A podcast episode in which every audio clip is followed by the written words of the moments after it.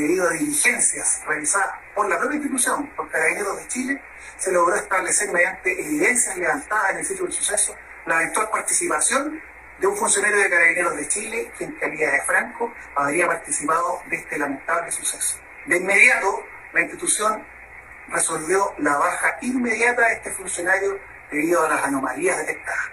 Paralelamente, los antecedentes fueron puestos a disposición del Ministerio Público.